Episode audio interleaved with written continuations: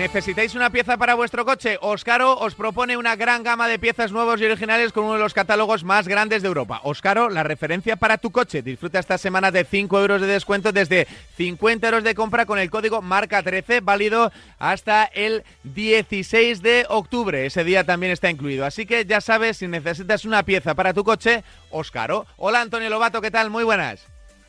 ¿Qué tal? Muy buenas, buenos días. Hoy, Express y Mínimo, nos han quitado una hora de programa por el Festivo Nacional, pero eh, tenemos que recurrir a nuestro Lobato para que nos cuente tres cosas importantísimas. La primera, Verstappen campeón con muchísima justicia, pero lo de Red Bull y esto se ha enredado un poco, ¿no, Lobato? Que se enreda un poco. Ah, bueno, dices por lo del límite presupuestario. Eso es, ¿no? sí, ¿no? Bueno, a ver, eh, lo, que, lo, que, lo que tenemos ahora mismo es un lío que no sé cómo se va a resolver, que yo creo que es un, un, lío que aburre bastante al aficionado, que lo que quiere es ver carreras, y es un lío en el que se ha metido la Federación Internacional tratando de ponerle puertas al campo. Eh, va a ser difícil, ahora ya han decidido que hay tres equipos que incumplieron eh, el reglamento financiero, unos en, de forma, en, en la forma, como es Aston Martin, Williams y Red Bull, y uno en concreto porque excedió el límite presupuestario que es Red Bull. Lo excedió de, de forma menor y lo, lo, matizan en su comunicado. Eso significa que no superaron más allá del 5% de lo que estaba eh, permitido en 2021. Dicho esto, no sabemos si es el 5%, claro, el 5% de 120 y tantos millones es, es mucha pasta, eh, o es el 0,1%, eso no lo han dicho.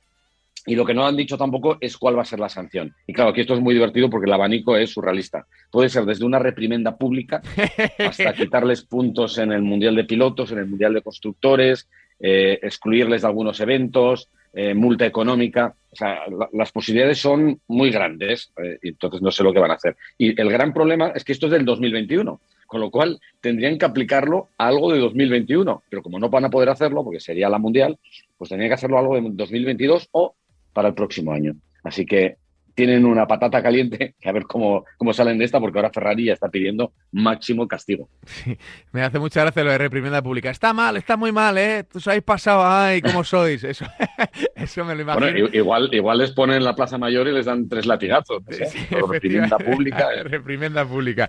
Eh, la segunda cuestión que tenemos sobre la mesa. Eh, Alonso y los constantes errores estratégicos de Alpine. Eh, se ha viralizado un vídeo tuyo ahí diciendo, ay, ¿dónde hubiera llegado Alonso si, las, si le hubieran metido antes a por esos intermedios, ¿no, Antonio? Sí, sí, es que eh, es la realidad. Es que Fernando pidió, cuando estaba el coche de seguridad en pista, habló con el equipo y les dijo, oye, ¿por qué no pasamos a intermedios? La pista va a estar para intermedios. Mucho antes de que lo hiciera cualquiera, mucho antes de que lo hiciera Vettel, Latifi, que fueron los primeros, y por supuesto muchísimo antes de que lo hiciera él, porque a él lo llamaron el antepenúltimo, o sea, fue de los tres últimos que entraron, eh, perdiendo cualquier opción, no solamente de, dar un paso adelante antes que los demás, sino es que dio un paso, adel, un paso atrás. Y, claro, si hubiera sido el primero en parar, hubiera tenido una ventaja eh, tremenda.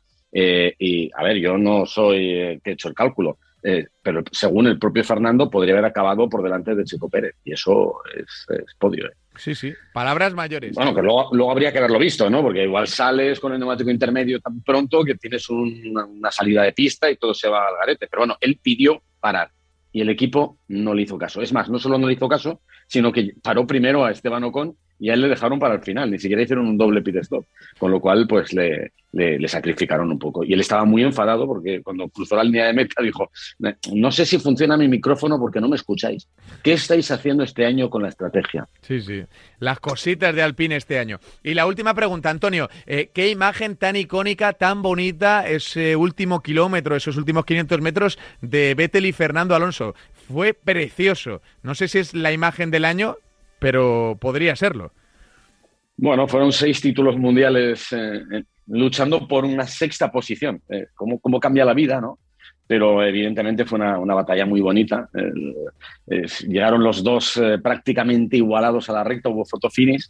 Eh, Fernando perdió por 11 milésimas y perdió por 11 milésimas porque el coche a la salida de la, de la última curva, donde ya va a poner el coche recto, eh, le pega un trayazo de atrás y no le permite traccionar como, como hubiera sido normal. Pero bueno, fue muy, fue muy bonito. Eh, creo que fue muy especial también para Sebastián Vettel, que, que, había ganado cuatro veces ya en Suzuka y que es un sitio que le tiene mucho cariño.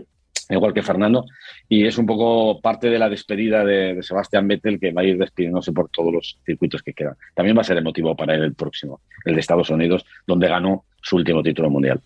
Desde luego, y lo contaremos aquí en Radio Marca con Antonio Lobato, la próxima semana con más tiempo, con horario habitual y con las preguntas de los oyentes. Antonio, un abrazo gigante, amigo.